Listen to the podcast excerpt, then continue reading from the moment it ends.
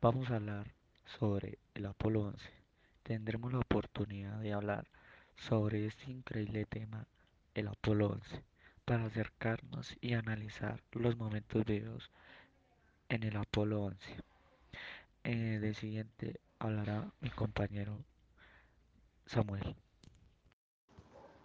Antes de que el astronauta estadounidense pisara la Luna y diera un gran paso para la humanidad el 20 de julio de 1969, la misión Apolo 11 estuvo a punto de fracasar.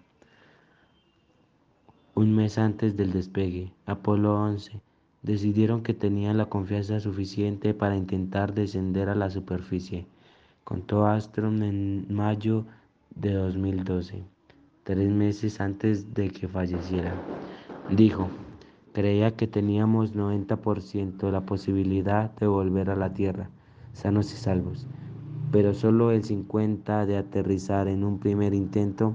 Habían muchas desconocidas en ese descenso de la órbita a la superficie lunar, que no se había demostrado todavía.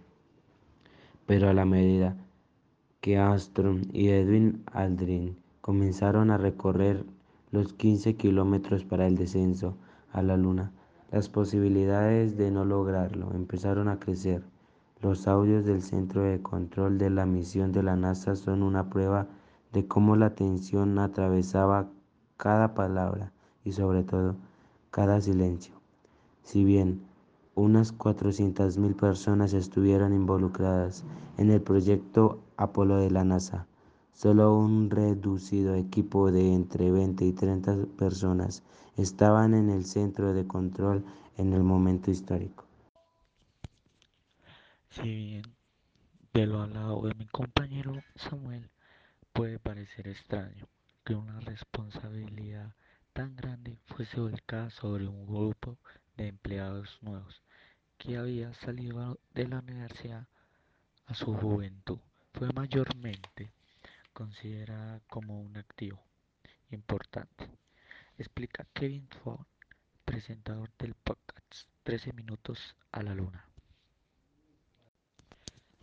De todo lo mencionado, tú y nosotros comprendimos que el Apolo 11 nos enseñó la evolución de la tecnología y cómo unos estudiantes a su poca edad pudieron hacer cosas increíbles.